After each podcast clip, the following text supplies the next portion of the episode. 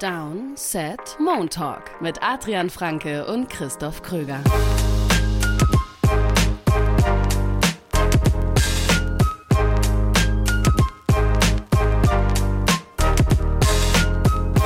Moin, schönen Montag, 18.12.2023. Adrian Franke und Christoph Kröger sind gerade ein guter Querschnitt der Gesellschaft, habe ich das Gefühl. Einer hat Corona und der andere ist einfach nur so ordentlich erkältet. Ja, Wir quälen uns so durch. Ist korrekt, ja. Also ich muss wirklich sagen, äh, ist jetzt mein drittes Mal, glaube ich, mittlerweile. Drittes Mal schon. Ja, insgesamt. Ähm, Respekt. ich weiß nicht, ob ich dazu Danke sagen soll. ähm, aber ist mit Abstand der mildeste Verlauf. Also mir ging es echt gut. Ich meine, wer mir auf Social Media folgt, hat gesehen, dass ich die, die, die halbe Nacht durch aktiv war gestern. Mir ging es echt gut. Tatsächlich das eine, was ich gemerkt habe, ist, es hat mir ähm, es ist so ein bisschen mehr auf die Stimme geschlagen. Insofern ja. auch abseits der Ansteckungsgefahr, weswegen ich natürlich nicht nach Köln gefahren bin und kommentiert habe am Sonntag. Ähm, auch in der Hinsicht wahrscheinlich sinnvoll, weil wer weiß, ob mein Spiel, ob meine Stimme vier Stunden Spiel durchgemacht hätte gestern. Ja, für eine Dreiviertelstunde Montalk wird es wohl reichen. Ich äh, ich hoffe, dass Brandon Staley, ähm, dass es dem zumindest gesundheitlich besser geht. Denn es gibt ein Thema, was wir noch kurz anreißen müssen, weil wir keine Shortfolge dazu gemacht haben.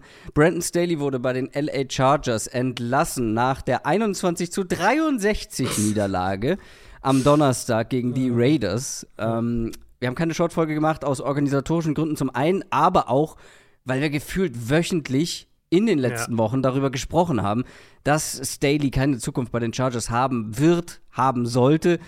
Und das wird dann halt letzte Woche einfach die Realität. Genau. Ist jetzt alles andere als überraschend.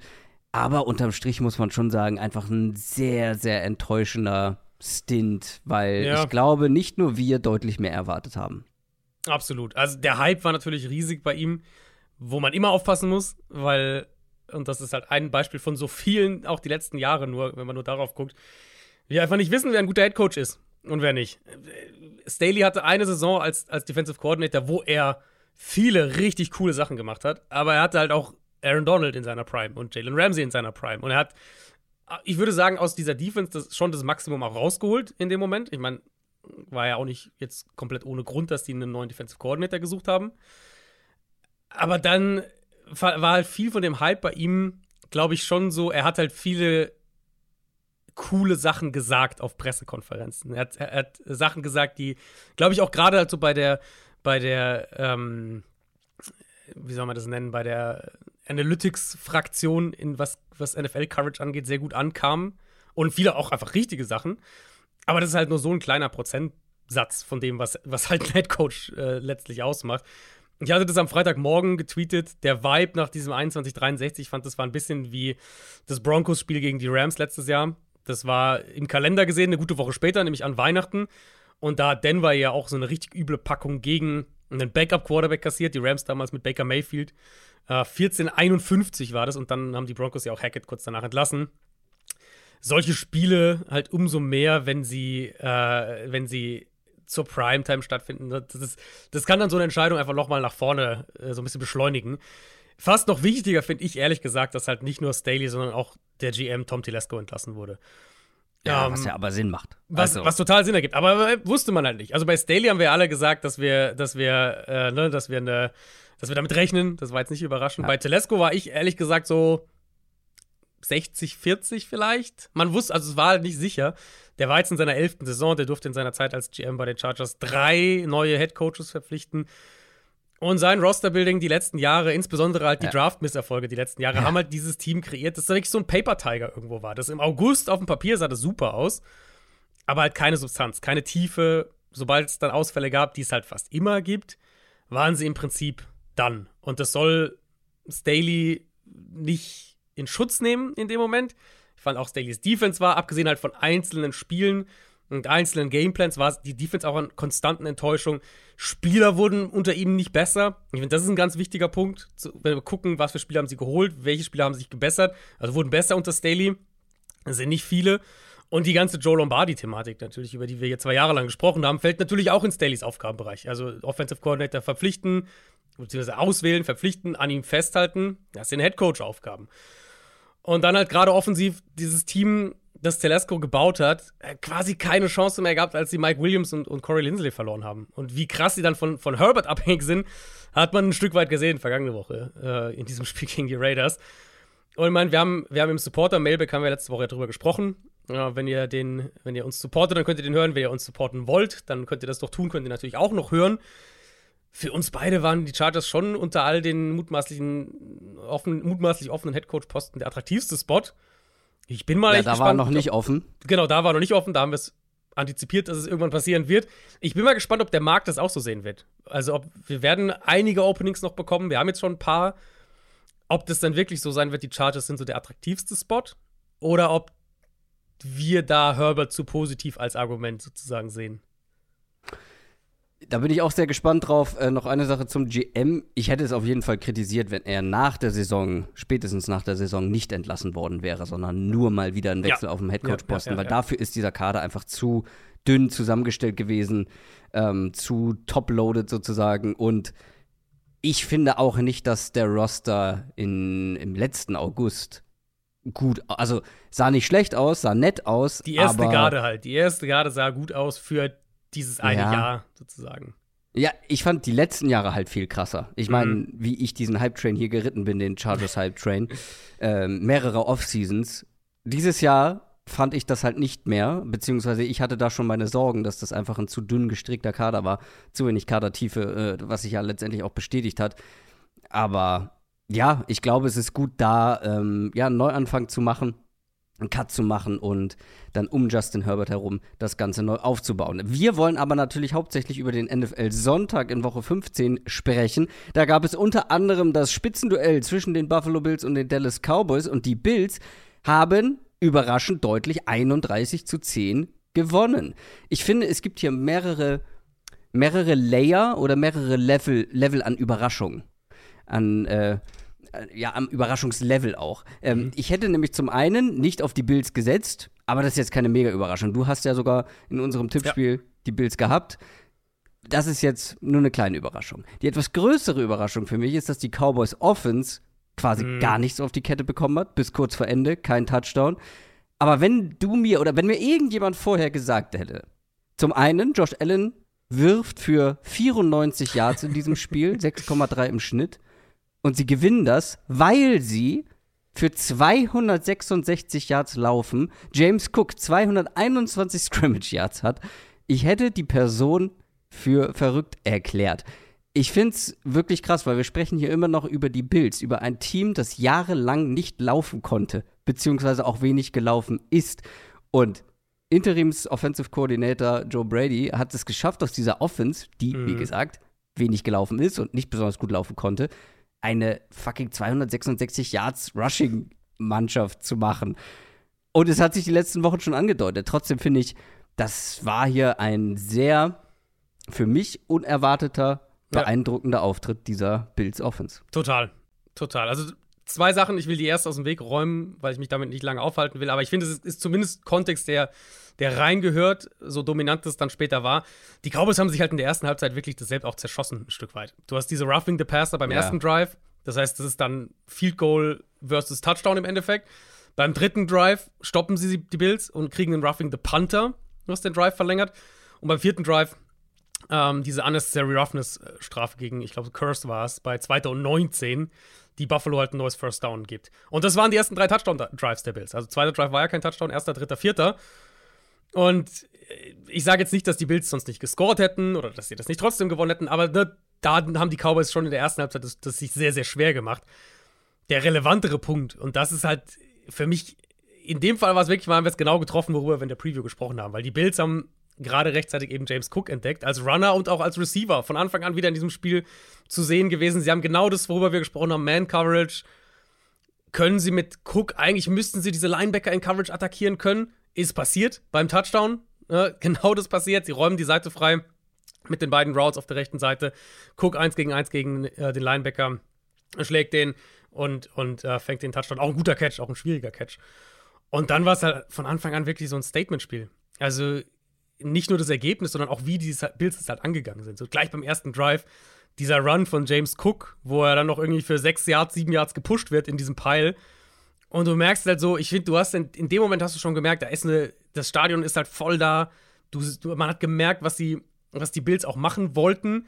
Designte Quarterback-Runs, direkt auch Teil des Gameplans gewesen. Sie wollten diese, sie wollten diese toughen Yards halt auch irgendwo und haben sie auch teilweise gesucht mit ihren Runs und haben sie bekommen. Also Conversions, Short Yardage, Runs zwischen den Tackles, auch mit James Cook, haben sie immer wieder geschafft. Und das ist halt so wichtig für diese Offense, dass sie, dass, dass, dass diese, die Identität der Bills Offense, die wir jetzt hier gesehen haben, ist im Prinzip das, was wir im Sommer im Kopf hatten. Wenn ihr noch mal, wenn ihr die Division-Folge noch mal hört zu, zur AFCs und zu, zu den Bills, da, genau darüber haben wir gesprochen, als sie diese beiden Guards geholt haben. Conor McGovern, ihr teuerster Free Agent, Osiris Torrance mit ihrem zweiten Pick im Draft. Als sie den Damien Harris geholt haben in der Free Agency, ein Fullback war in diesem Kader noch. Und das war so ein bisschen, ja, äh, vielleicht wollen die wirklich jetzt so, so, so ein Power-Run-Game da reinbringen. Mhm. Das könnte gut funktionieren, das könnte eine gute Ergänzung sein. Hier war es halt echt da. Der dritte Touchdown-Drive auch. Wieder so James Cook, du hast so diesen, den, den Runner als so ein bisschen Drive-Opener slash Motor auch ein Stück weit für die Offense. Und das ist halt so ein Riesenunterschied. Ähm, und ja, dann waren hier und da die Cowboys mit den Strafen. Bills hatten einmal Glück, dass ein, äh, ein Fumble von Diggs nicht als Fumble gesehen ja. wurde. Ähm, muss man auch dann sagen. Gleichzeitig ja. die Szene direkt danach, wo, also es war direkt das Play danach. Ich finde, das zeigt so ein bisschen auch wieder, klar, es war kein Turnover, aber so ein bisschen ausgleichende Gerechtigkeit, wo der Sack, beziehungsweise der vermeintliche Sack von Josh Allen sehr früh abgepfiffen wurde und er sich Stimmt, eigentlich ja. noch befreien konnte. Stimmt, ja. Das war literally das. Play danach. Ähm, aber ja, klar, ähm, das haben sie clever aber auch gemacht. Also Absolut. da kam die Kamera selbst nicht, die Regie nicht hinterher. So schnell Absolut. haben sie das nächste Play äh, zum Laufen gebracht. Sonst hätten die Cowboys das äh, gechallenged. Und dann hast du halt 146 Rushing Yards schon in der ersten Halbzeit, über 18 ja. Minuten Ballbesitz. Das ist einfach ja, nicht dann ja, ging es ja direkt richtig, so weiter. Es ging genauso also weiter. dann der nächste Drive ja. äh, im dritten Viertel war ja auch über acht Minuten oder so und äh, ja, vor allem der Drive. Rushing Yards. Ich habe es mir extra rausgeschrieben, weil ich es bei dem Drive halt so krass fand. Du kommst aus dieser Halbzeit, wie gesagt, 18 Minuten Ballbesitz, über 140 Rushing Yards, einfach nicht. Das ist nicht das, was wir von dieser Offense kennen, die letzten drei Jahre. Ja. Und dann kommen sie raus, dieser erste Drive der zweiten Hälfte, und das waren Run, Run, Run, Pass, Run, Run, Run, Run, Run, Run, Run, Run, Scramble, Pass, Field Goal. 14 Plays bis zum Field Goal, 11 davon Runs plus ein Scramble. Das ist ja. eine andere Version dieser Bills Offense. Ja. Und das ist richtig cool, das zu sehen, weil es halt diese Offense so viel gefährlicher macht. Und dann hast du halt, ja, hier im Extrem teilweise, du hast die Passing-Zahlen ja schon gesagt, es hat natürlich auch im, im Laufe des Spiels immer mehr geregnet. Ja. Ähm, und sie sind den Ball dominant gelaufen. Also, ne, warum willst du dann da groß was ändern? Aber das halt zu sehen, in Kombination mit dem, was Allen individuell immer noch machen kann. Und ich habe das ja seit ein paar Wochen gesagt, für mich ist Allen immer noch ein MVP-Kandidat für das, was er spielt. Das ist halt scary. Und ähm, das kann die Bills halt echt nicht nur in die Playoffs befördern, sondern sie halt echt auch zu einem gefährlichen Playoff-Team machen. Ich fand schön, was Josh Allen danach gesagt hat, dass er sich gefühlt hat wie so ein Kind, was in der Schule beim, bei der Projektarbeit nichts gemacht hat ja, und trotzdem äh, eine Eins bekommt. Ja. Äh, das passt äh, sehr gut zu diesem Spiel, aber natürlich das, was er gemacht hat, vor allem dann auch am Boden natürlich. Eben, ne? genau. ne? Also nicht nur ja. durch die Luft, sondern am Boden, war natürlich auch extrem wichtig. Die Cowboys Defense, ja, äh, hat das, finde ich, aber auch nicht gut gemacht, weil über Tackling ja. müsste man eigentlich auch noch mal sprechen. Ja, und weil, wir sind halt bei der Cowboys Defense, also ich habe jetzt ehrlicherweise mir dann im Endeffekt gar nicht mehr so viel zu der Cowboys Defense aufgeschrieben. Aber wir sind halt an einem ähnlichen Punkt, an dem wir die letzten Jahre auch schon teilweise waren, dass sie halt, obwohl sie so aggressiv spielen, gegen den Run einfach Probleme haben. Und ja. dann hatten sie ja, letztes Jahr haben sie ja dann äh, sich einen Defensive Tackle noch geholt während der Saison, haben dann Marcy Smith in der ersten Runde gedraftet. Ja. Wo man eigentlich dachte, jetzt sind sie an einem Punkt so, okay, sie haben Jonathan Hankins, sie haben Marcy Smith, sie haben zwei wirklich gute Leute da in der Mitte theoretisch gegen den Run. Hankins ist verletzt, Marcy Smith ist noch als Rookie noch nicht auf dem Level und du bist irgendwie so ein bisschen wieder an diesem Punkt, an dem sie gefühlt letztes Jahr schon waren. Ja. Aber generell die Cowboys, ähm, sowohl defensiv, aber auch offensiv, einfach eine Enttäuschung gewesen. Also, sie sind zwar jetzt safe für die Playoffs qualifiziert. Mhm. Den Spot haben sie sich gesichert, trotz der Niederlage. Aber trotzdem, ich finde auf ganzer Linie enttäuschend, enttäuschender Auftritt. Das war offensiv ein Saison-Tiefstwert mit 195 Yards. Man hat Zach Martin verloren. Ähm, der musste ja. verletzt raus. Ich finde, danach hat man extrem viel Druck und schnell auch Druck bekommen. Das fand ich krass, ja. Also, ich, ich fand ein paar Szenarien denkbar für dieses Spiel wie gesagt, Cook ja. und so, diese ganze Sache, Run-Game, Running Back im Passspiel, da haben wir viel drüber gesprochen. dass die Bills defensiv die Line of Scrimmage dominieren, das Ja. habe ich nicht erwartet. Und ja, und die ich finde aber auch, also ja, vorher, vorher schon ein bisschen, Mhm. aber gerade nachdem er raus war, was natürlich relativ früh auch war, Genau. das kommt erschwerend hinzu, aber. Aber das sollte ja nicht danach. passieren. Also das ist Nein. halt, klar, Zach Martin ist ein fantastischer Spieler und so, bester Spieler in dieser Line, aber halt, dass ein Guard-Ausfall irgendwie deine Ja, Line ja. einbrechen Ja. lässt, die ja immer noch richtig gute Spieler drumherum hat, Ja. das sollte eigentlich nicht passieren. Und ich, ich, ich fand eben auch, das war recht früh auch schon im Spiel, also auch schon vor der Zach Martin-Verletzung teilweise, ich meine, es war sehr, sehr früh. Und dass die Bills halt wirklich auch das aggressiv gespielt haben. Also halt nicht, was ja Buffalo die letzten Jahre häufig gerne gemacht hat. Ne, wir spielen nur vier Mann, wir haben zwei tiefe Safeties, wir sind, wir sind sehr, wir, wir verlassen uns auf unsere Four-Man-Front und die Linebacker da hinten, da hinten dran mit der Athletik, die räumen dann den Rest weg. Sie haben es halt hier echt aggressiver gespielt. Sie haben geblitzt. Prescott hat ein paar richtig harte Hits eingesteckt. Auch ein, zwei, die nicht sauber waren. Ne? Ein Late-Hit, einer gegen den Kopf. Die waren nicht sauber, die Dinger. Aber ein paar auch ganz cleane Hits, weil halt der Pass-Rush dauernd durchgekommen ist und er wirklich viel mehr unter Druck stand, ähm, als ich das gedacht hatte. Und eben dann so ein bisschen die Parallele zur anderen Seite des Balls. Cowboys konnten halt den Ball gar nicht laufen. Und dann waren sie down in Third Down, haben Third Down häufig verloren, gerade da auch viel Druck zugelassen. War wirklich nie ein offensiver Rhythmus drin bei Dallas. Nee, also, äh, sie konnten nicht laufen, sie haben aber auch ihre Playmaker in der Luft oder durch Mhm. die Luft nicht ins Laufen bekommen. Also ein CD Lamb allen voran natürlich, Jack Ferguson hat kaum eine Rolle gespielt. Ähm, wie gesagt, also auf ganzer Linie und ähm, dieses Auswärtsthema, was du noch so ein bisschen als Argument gebracht hattest in Mhm. der Preview, also so langsam ist es schon sehr auffällig, was da für ein Unterschied herrscht. Ähm, die haben wirklich ein Auswärtsproblem. Zu Hause ungeschlagen, alle vier Niederlagen jetzt auswärts und halt, wie gesagt, so ein Auftritt, ja, gegen eine unerwartet spielende, stark spielende Bills-Mannschaft, aber trotzdem ja ein Spiel, was man mindestens auf Augenhöhe gestalten Mhm. sollte. Wie sehr dämpft das jetzt deine Erwartungen, was die Cowboys Offense angeht, was Ja, die Playoff-Aussichten, also Playoffs oder die Aussichten dann in den Playoffs angeht, Mhm. sagen wir so. es macht sie schon negativer. Also die Bills werden sie nicht treffen in den Playoffs, das ist das Positive. Das naja, Problem ist wer halt, weiß. Ja, gut, wer weiß. Aber das, das Problem ist halt wirklich, jetzt sind die Eagles halt in einer sehr komfortablen Situation. Wir sprechen ja nachher noch über die Eagles, die spielen heute Abend gegen Seattle. Selbst wenn sie die Also- Eagles das jetzt verlieren, wer, hat Philly dann ein super leichtes Restprogramm und hat die Division in der eigenen Hand. Wenn Also- ich dann noch mal kurz einhaken Ja. darf, ja, das ist ja ganz schön, dass man die Bills nicht trifft in den Playoffs, aber man trifft Mannschaften, wo Richtig. ich jetzt aus dem Bauch heraus sagen würde, die können am Boden Ja. grundsätzlich mindestens mal genauso viel ausrichten. Richtig, richtig. Und dann die Cowboys haben selbst zum Abschluss, äh, oder beziehungsweise jetzt, die nächsten beiden Wochen, haben die Cowboys Miami und Detroit. Also jetzt auch Mhm. keine, keine Selbstläufer. Ich vermute ehrlich gesagt, dass die Division vor Woche 18 in- durch ist, dass die Eagles das vorzeitig in der Tasche haben.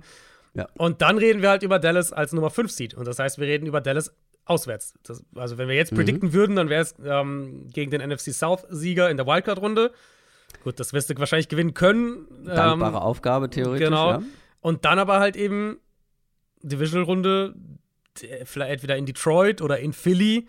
Und natürlich dann Championship Game wäre dann in der Prediction stand jetzt in San Francisco.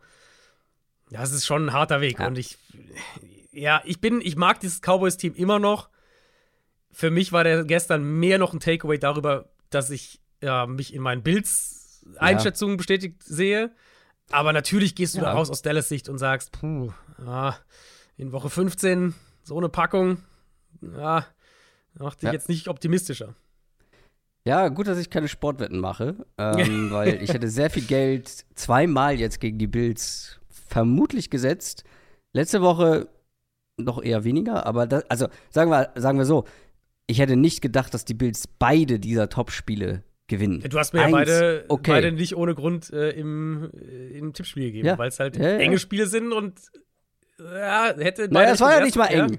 Wir hatten, wir haben, Nee, also wir Papier, vergeben jeder zwei eng. Spiele Ja. und alle waren, bis auf dieses, also die standen auf Messerschneide, die waren super, super eng. Die wurden teilweise im letzten Play entschieden. Oder ich glaube sogar alle. Könnte sogar alle, äh, alle drei sein. Aber dieses Spiel, wo ich es am wenigsten erwartet hätte, dass das irgendwie eine klare Nummer wird für das eine oder das andere Mhm. Team, war es am Ende. Und das, ja, ähm, Respekt an die Bills auf jeden Fall, die aber immer noch ein hartes Programm haben, beziehungsweise eine harte. Ähm, ja, Sie dürfen harten- sich keine Ja. Ausrutscher mehr leisten. Ja, ist- eben. das- Also das es ist Programm immer noch ist nichts gewonnen. Machbar, genau. Äh, Bills haben Chargers und die Patriots jetzt. Das sind natürlich zwei Pflichtsiege dann für ein Team, das in die Playoffs kommen will. Ja, aber das sind die, das sind die, das Ja, sind die ja, fiesen ja, ja, ich weiß, was du meinst. Natürlich bist du auf Ich 100 weiß, was du Prozent gegen die Chiefs, gegen die Cowboys. Aber jetzt kommen die Chargers, die gerade 63 Punkte kassiert haben, die gerade Mhm. ihren Headcoach entlassen haben. Dann kommen die Patriots, die eh nicht viel gebacken bekommen. Also, Ja, nee, du, bin ich voll bei dir. Da- Das, ist, das wären so die typischen Bildspiele, die sie, wo sie dann eins in den Sand setzen. Wenn sie die beiden gewinnen, dann ist Ja. das Szenario so: Die Bills spielen in Miami in Woche 18. Falls die Dolphins bis dahin nochmal stolpern, und die Dolphins haben jetzt, Mai, äh, haben jetzt äh, Dallas und Baltimore auf dem Schedule.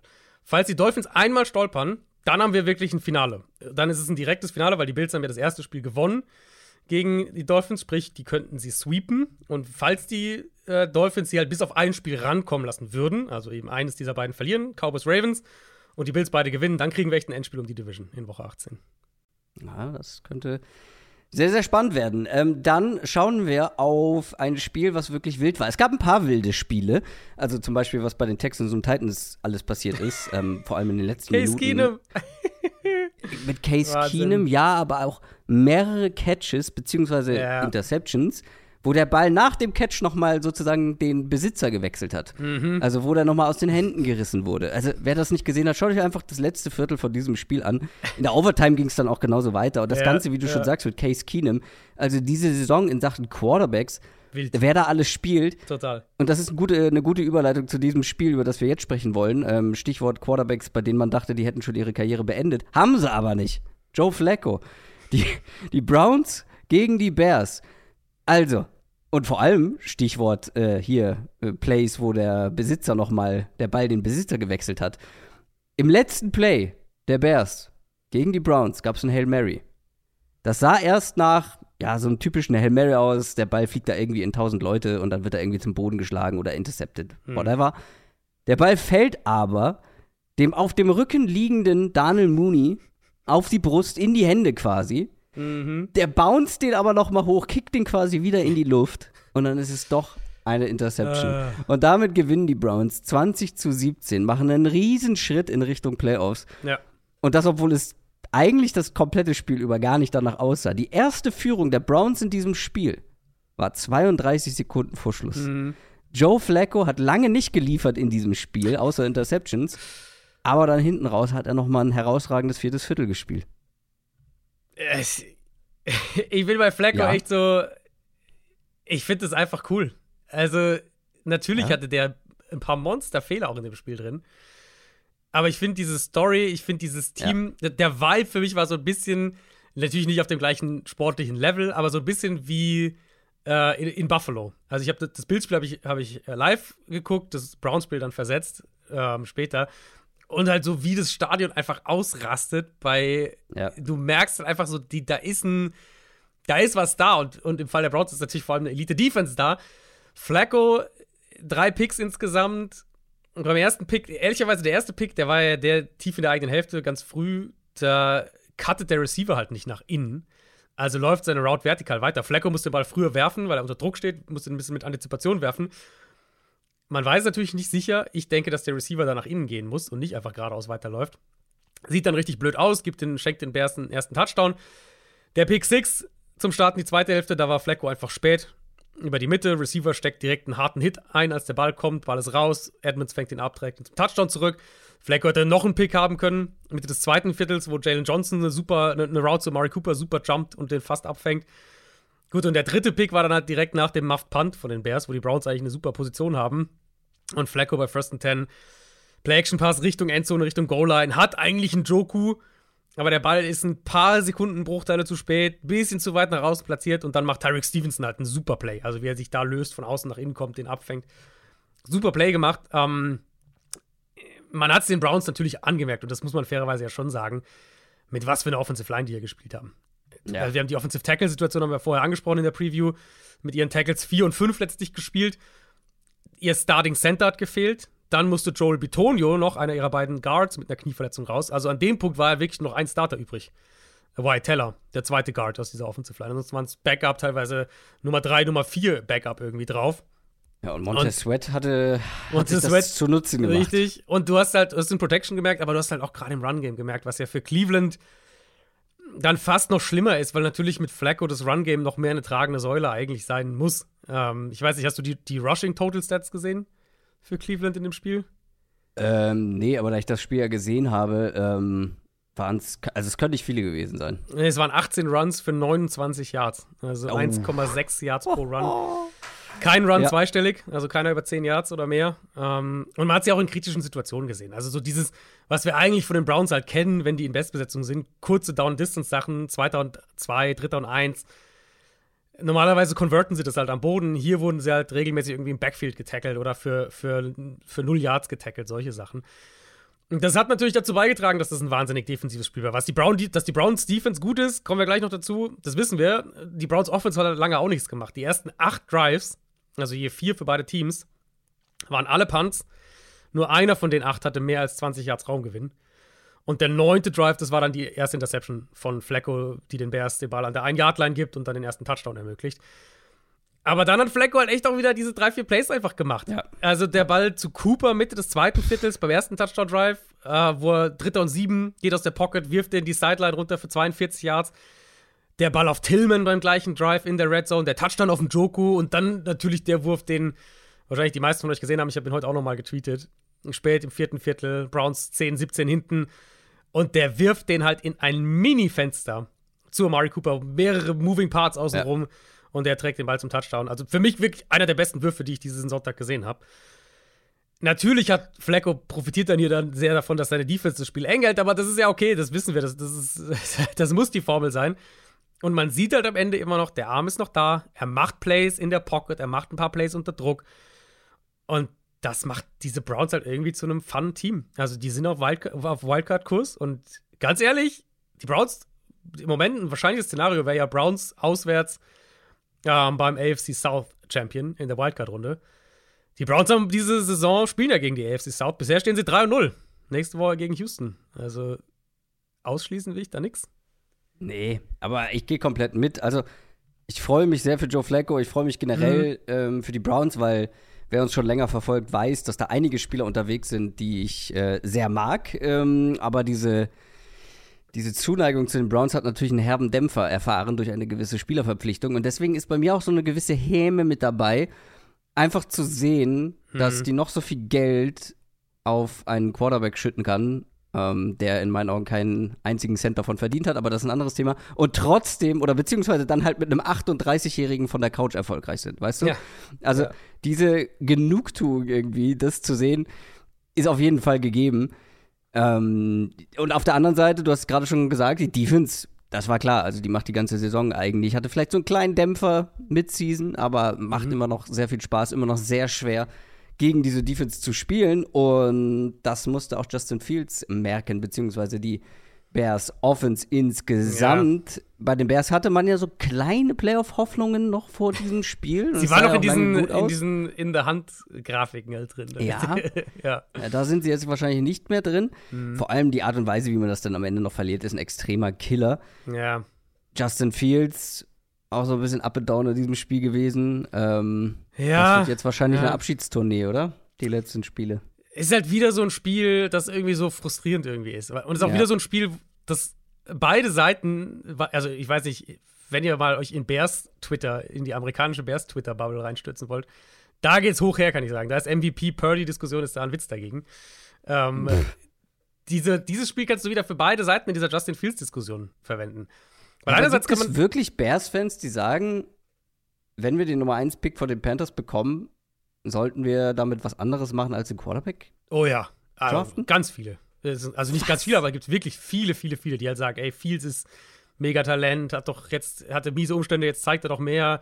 Wir wollen Marvin Harrison und einen Tackle oder was weiß ich was halt und äh, baut es ja. um Justin Fields weiter auf. Es ist, also, also wie gesagt. Ich, also ich mag Justin Fields und ich glaube, Justin Fields wird auch noch eine äh, wird die nächsten Jahre noch in der NFL zu sehen sein. Ich glaube auch mhm. als Starting Quarterback irgendwo, ja. so äh, ja. Übergangs-Quarterback, keine Ahnung. Aber nicht bei den Bears. Also das sehe ich überhaupt nicht.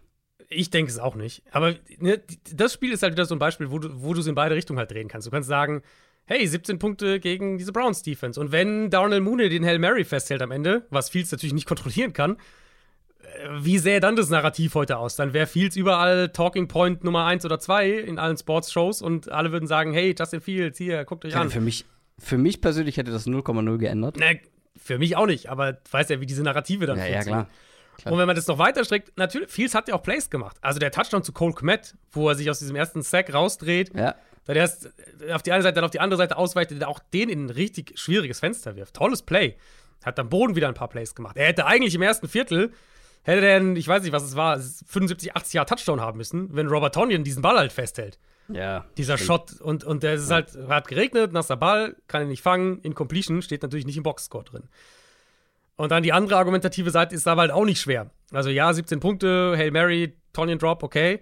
Natürlich kamen von den 17 Punkten sieben durch den Pick 6 von Tremaine Edmonds und der erste Touchdown, also der andere Touchdown, den Chicago hatte, haben wir ja gerade drüber gesprochen, war die Interception von Flacco und die Bears kriegen den Ball an der 1-Yard-Line. Also da war jetzt nicht viel Effort der Offense dahinter, diesen, diesen beiden Touchdowns zu erzielen. Ähm, und selbst bei dem letzten Drive kann man es ja auch sozusagen umdrehen und sagen, ja, okay, der Hail Mary, ne, blöd, aber sie kommen halt auch nicht in Field Goal Range. So, Nee. Fields kriegt sie halt auch nicht in Field Goal Range. Und dann finde ich halt auch anhand des Tapes, ja, viele ungenaue, es ist viele, aber wieder einige ungenaue Bälle drin. Ich fand vor allem wieder bei den Sacks und, und in der Pocket, du siehst halt, es ist einfach, er ist einfach zu langsam. Er ist einfach zu langsam in seinem Processing Speed und er, dann, dann hält er den Ball diese Sekundenbruchteil zu lange und dann ist die Pocket halt weg oder das Passfenster zu oder beides.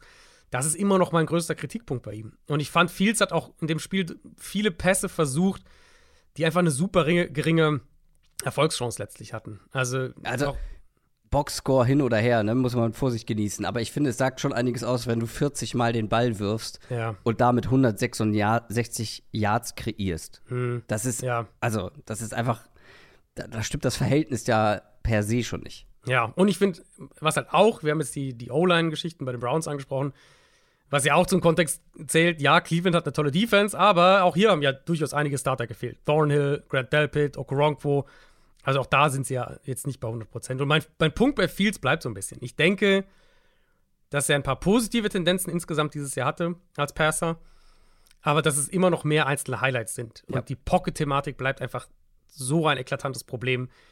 In meinen Augen hat er halt jetzt in drei Jahren einfach nicht genug gezeigt, damit Chicago auf einen Quarterback verzichten sollte. Aber das war für mich so ein Spiel, wo ich halt sehen kann, schon die Argumente sozusagen sehen kann, wie halt pro Fields und contra Fields ähm, Fraktionen dieses Spiel nehmen und halt für sich auslegen. Wo ich die Diskussion verstehen könnte, wäre Matt Eberflus. Also da bin ich mittlerweile auch mehr auf der Hm. Seite, nicht direkt wieder entlassen, eine Chance geben, gerade Ja? wie sich die Defense im Okay, Laufe der mhm. Saison entwickelt hat. Ähm, und wie man dann nochmal zurückgekommen ist in diese Saison, auch wenn man es jetzt natürlich äh, ja auf äh, ärgerliche Art und Weise irgendwie ähm, das Thema Playoffs sich erledigt hat. Okay, aber trotzdem, da würde ich eher drüber diskutieren wollen, als über Justin Fields. Auch wenn, wie gesagt, also ich stimme dir komplett zu, ist ja nicht schlecht. So. Nee, Aber- er ist halt irgendwie Quarterback 18, 19, irgendwie sowas. Und Ja. in, in Jahr 3, da reden wir davon. Was war deine erste Zahl? 13? 18. Okay, 18, ich hab 19 verstanden. Also, kurz gestockt. Nee, ja, nee, eher so. Also halt unteres Mittelfeld irgendwo. Und Ja. Da über einen Quarterback im dritten Jahr, das heißt, die Fifth Year Option ist jetzt ein Thema. Du musst ihn jetzt schon mal in- Ansitzen bezahlen und wenn du ihn behalten willst, dann musst du ihn in ein, zwei Jahren sehr teuer bezahlen. Und es spielt natürlich eine Rolle, was ist die Alternative. Und im Fall der Bears ist es halt der Nummer 1-Pick, höchstwahrscheinlich die Ja, eben, Alternative. eben. Genau. Wenn die jetzt irgendwie in der Mitte der ersten Runde picken würden, Genau, dann wäre es ein dann anderes ist das ja Thema. eine ganz andere, ganz andere Debatte. Klar. Ja. Aber so halt nicht.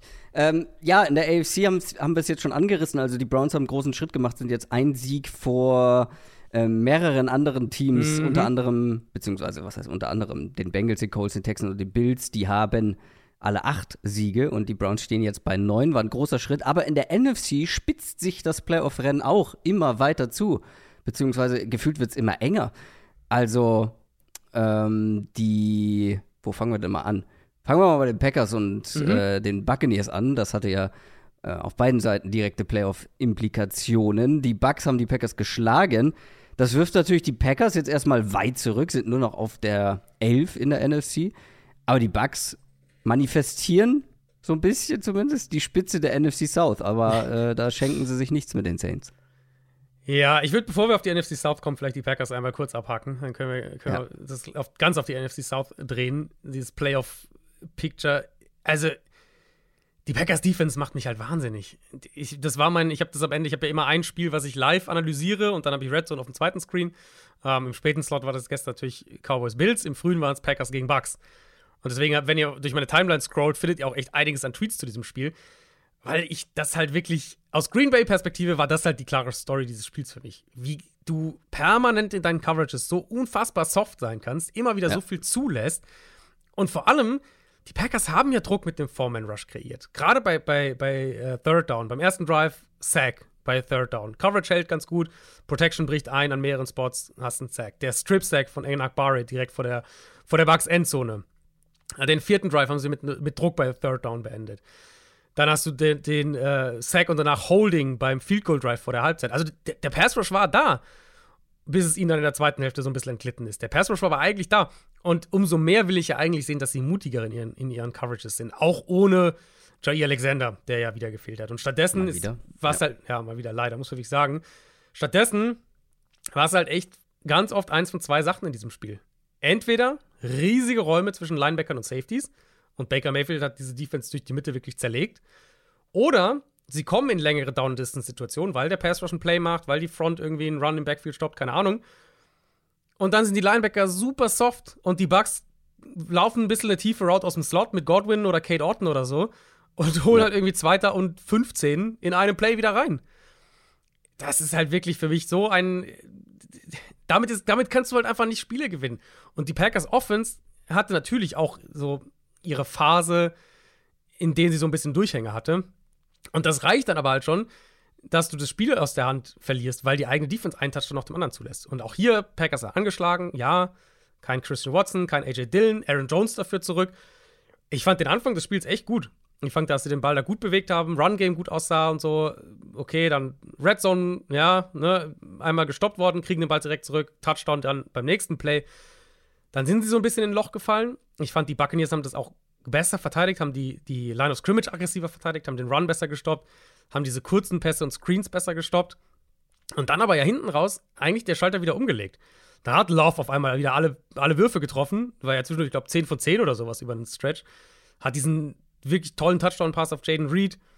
Ähm, und die Offense läuft wieder, aber es war halt einfach schon zu spät, weil die Defense nichts gestoppt hat. Und das ist halt so ein bisschen die, ja, jetzt so ein bisschen die Story für die Packers an dem Punkt in der Saison. Jetzt, du hast gesagt, sie sind jetzt schon, sind zurückgefallen, 6 und 8. Ähm, und jetzt der Schedule ist halt, okay, Panthers kommende Woche, das sollten sie gewinnen. Aber at, Vi at Vikings die Woche drauf, das ist kein, das ist kein Selbstläufer. Und dann gegen Chicago in Woche 18. Und die Bears sind halt, die können halt auch ein unangenehmes Team sein. Das haben wir jetzt oft genug gesehen in dieser Saison. Ich glaube, er halt mittlerweile jetzt, nach dem Spiel jetzt, glaube ich nicht mehr, dass die Packers das noch, dass die noch genug Boden dann am Ende gut machen. Oh, da geht's dahin mit, der, mit dem Mhm. Packers-Optimismus, der vor zwei Wochen Ja. gigantisch hoch Ja, war. Niederlagen gegen die Giants und die Bucks machen das mit deinem. Also, wenn ich da an ein paar WhatsApp-Nachrichten denke, die ich da hören musste. Oder lesen musste vielmehr.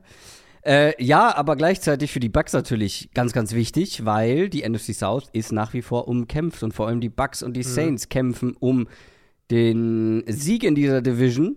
Die Bucks damit ähm, einen Sieg geholt. Aber die Saints haben halt auch gleich gezogen, beziehungsweise mitgezogen, weil sie einen relativ kurzen Prozess mit den Giants gemacht haben. Ja, ja, Buccaneers haben es jetzt weiter selbst in der Hand mit dem Sieg. Ähm, sie haben ja das erste Spiel gegen die Saints gewonnen, deswegen sind sie im Moment per Tiebreaker vorne. Dementsprechend in zwei Wochen gibt es das Rematch. Das wird wahrscheinlich diese Division entscheiden, würde ich Ja. denken. Äh, weil Bucks haben jetzt Jaguars kommende Woche und dann aber at Panthers zum Abschluss. Also Das sagst du immer so despektierlich. Die Panthers haben gerade ihren zweiten Saisonsieg geholt, weil die Falcons könnten ja, Ja, auch 7 und 7 Richtig. stehen, Ja, zu, den Falcons, Saints. zu den Falcons kommen wir noch. Zu den Falcons kommen wir noch. Da habe ich ein, zwei Punkte.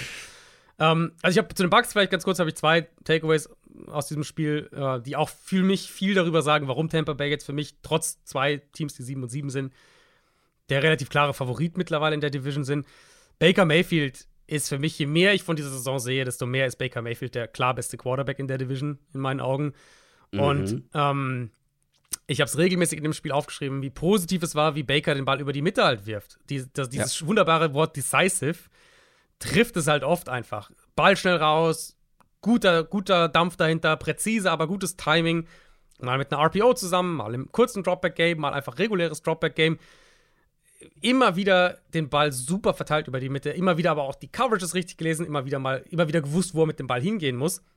Gibt ganz viele Beispiele dafür in dem Spiel. Also der Touchdown zu Evans fand ich war ein, ein guter Read, ein gut platzierter Ball. Der Field Goal Drive direkt vor der Halbzeit, ein super Ball auf Godwin in den Lauf, in ein ganz kleines Fenster zwischen Linebacker und Safety. Der Touchdown nach der Halbzeit wieder ein guter Wurf über die Mitte zu Rashad White. Ähm, auch ein schönes Design übrigens. Ich fand die Offense war generell sehr, sehr rund gestern, auch aus Designperspektive. Und dann hast du eben, also das ist der eine Punkt, Baker Mayfield, für mich der beste Quarterback in der Division. Und dann ist halt der andere Punkt für mich, die Bucks haben auch die besten Waffen einfach in der Division. Also die Falcons im Vakuum hätten hier einen Case, aber halt die hätten nur in der Realität einen Case, wenn sie ihre Waffen auch so einsetzen würden, wie man sich das halt in der Theorie vielleicht vorstellt. Und das machen sie einfach nicht. Sie haben die besten Receiver, die Bucks in der Division. Ähm, sie haben in meinen Augen den mit Abstand, ehrlicherweise, mittlerweile auch besten offensiven Playcaller. Und Short White ist echt eine tragende Säule geworden in ja. der Offense. Kate Orton spielt eine gute Saison. Und wie gesagt, sie sind halt so viel besser darin, diese Waffen auch einzusetzen, als ein Team wie Atlanta. Und deswegen, das in Kombination mit dem Schedule, das könnte jetzt eine Niederlage geben gegen Jacksonville. Mal gucken, ob Trevor Lawrence spielen kann. Der hat ja jetzt auch eine Gehirnerschütterung. Aber dann die letzten beiden Spiele. Ich glaube, dass die Bucks da aus eigener Kraft gegen die Saints und gegen die Panthers, dass sie damit die Division klar machen. Boah, und ich weiß gar nicht, ob die Jaguars, also für mich jetzt kein großer Favorit, ehrlicherweise. Nö, aber das ist halt ein Spiel, wo man sich vielleicht am ehesten eine Niederlage vorstellen könnte.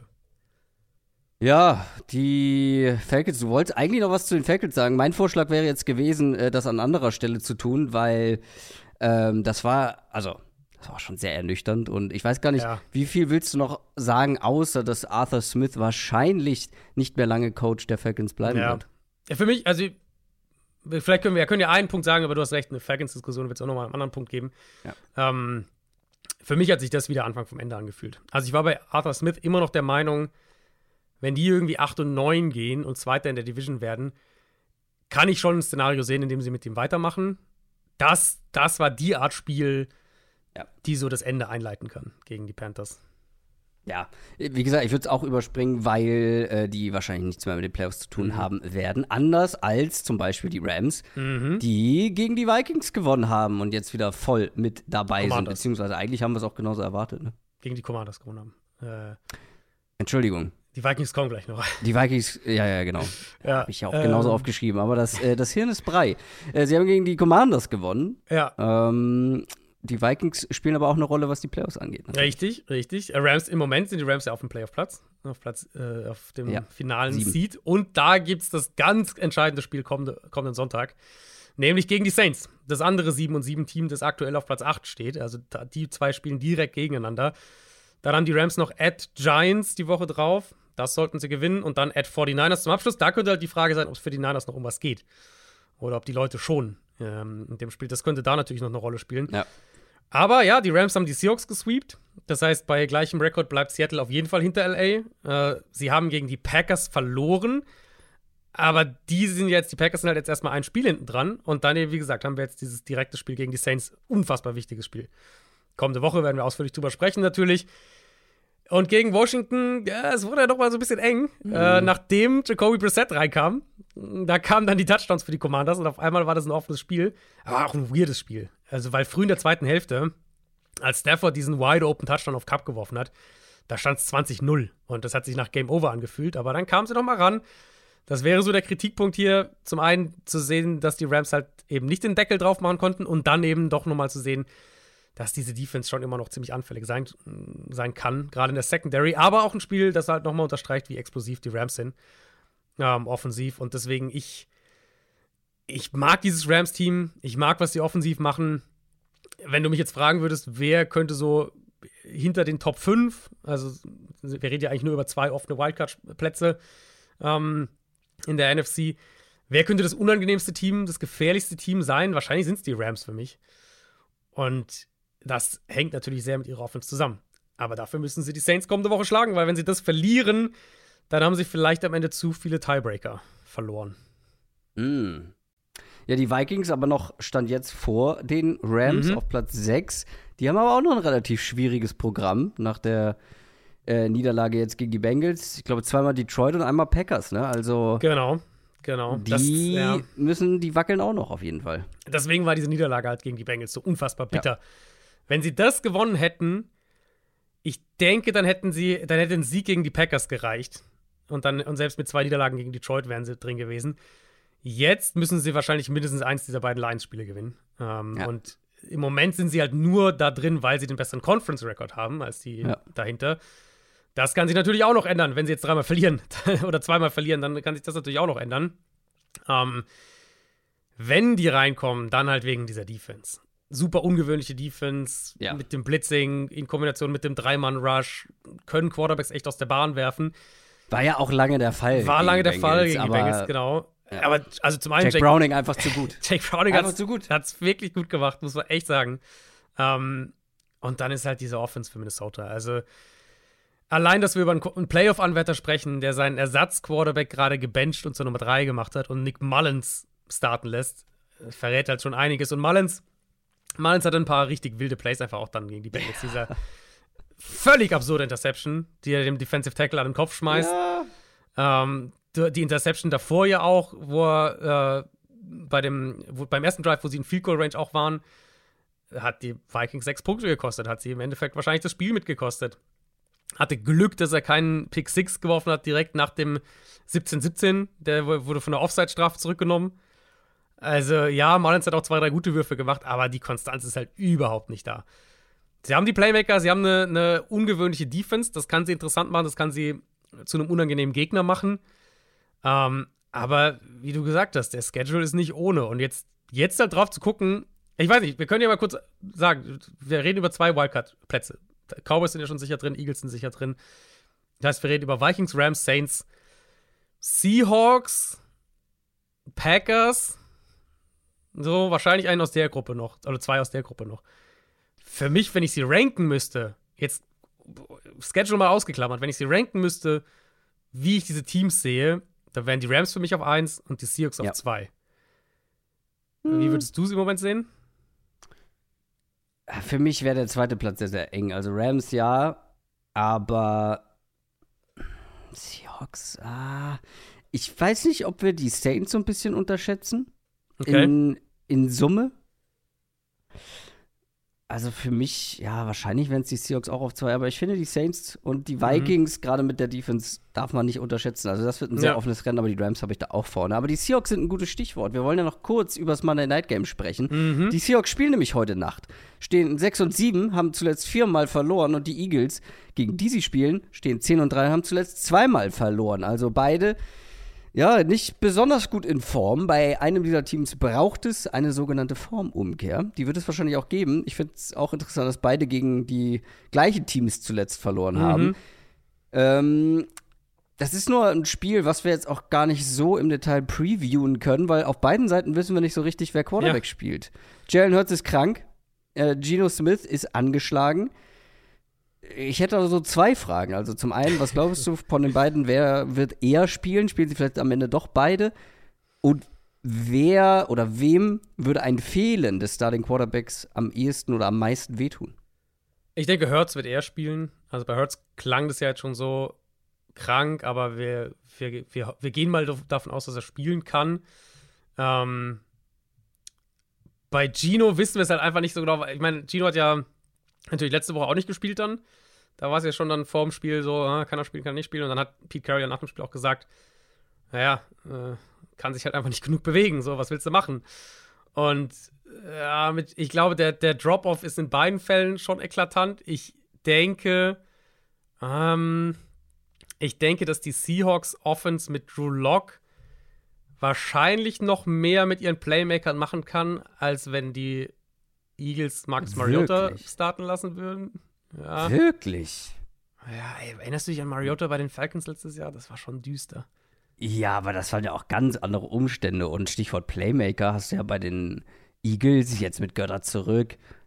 Ja, ja, ja, die Playmaker haben sie auf jeden. Fall. Auf jeden Der, Fall. die Aber Line dahinter. Also Aber- da mache ich mir tatsächlich weniger Sorge. Ich hätte es genau andersrum beantwortet. ich bin halt bei den Eagles immer noch so auf dem, auf dem Dampfer.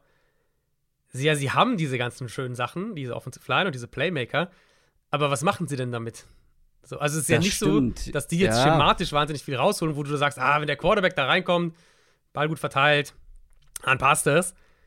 Wo ich bei, ist bei den Seahawks auch nicht so, aber bei den Seahawks würde ich das eher noch sehen, dass, dass die einen guten Gameplan sozusagen haben, in dem Drew Lock funktioniert gegen eine verwundbare Defense als auf der anderen Seite. Aber wenn du wählen müsstest, also mal im Vakuum, Drew Lock oder Marcus Mariota, wen würdest du nehmen? Vor einem Jahr wäre das jetzt ein klares Max Mariota gewesen. Mhm. Jetzt, Für mich auch noch, aber kein klares. ja, wahrscheinlich knapp Mariota, aber es ist echt, also es ist sehr eng, ehrlicherweise. Ja, aber das macht das Spiel natürlich ein bisschen unpredictable. Mhm.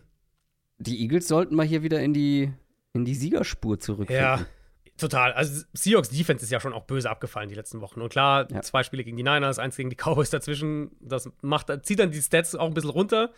Aber selbst mit einem größeren Filter, ich habe mal ab Woche 8 geguckt und da waren, das waren ja dann Spiele neben jetzt diesen drei gegen Arizona ohne Kyler Murray, gegen die Browns mit PJ Walker, gegen Washington, dieses 16-17 gegen die Rams. Selbst mit alledem, also seit Woche 8, Seahawks Defense auf Platz 30 in EPA pro Play, Platz 29 in Success Rate und sie sind auch, sind auch nicht gut gegen den Pass. Also nicht, dass es jetzt irgendwie falsch rüberkommt, aber vor allem sind sie halt mit weitem Abstand letzter in zugelassenen EPA pro Run. Da musste äh, Devon Witherspoon jetzt ja früh im Spiel äh, letzte Woche mit einer Rippenverletzung raus, ist wohl nur eine Prellung. Ist aber noch fraglich. Ist noch fraglich, also, genau. Ähm, Jamal Aber ich- Adams auch. ja, das wäre nicht so ein Verlust. Ähm, aber bei Witherspoon fand ich es halt eklatant, was Pete Carroll gesagt hat nach dem Spiel, nämlich, dass Witherspoon innen, also hat Pete Carroll so gesagt, innen einige dieser Tackles halt gemacht hätte, die die Seahawks verpasst haben.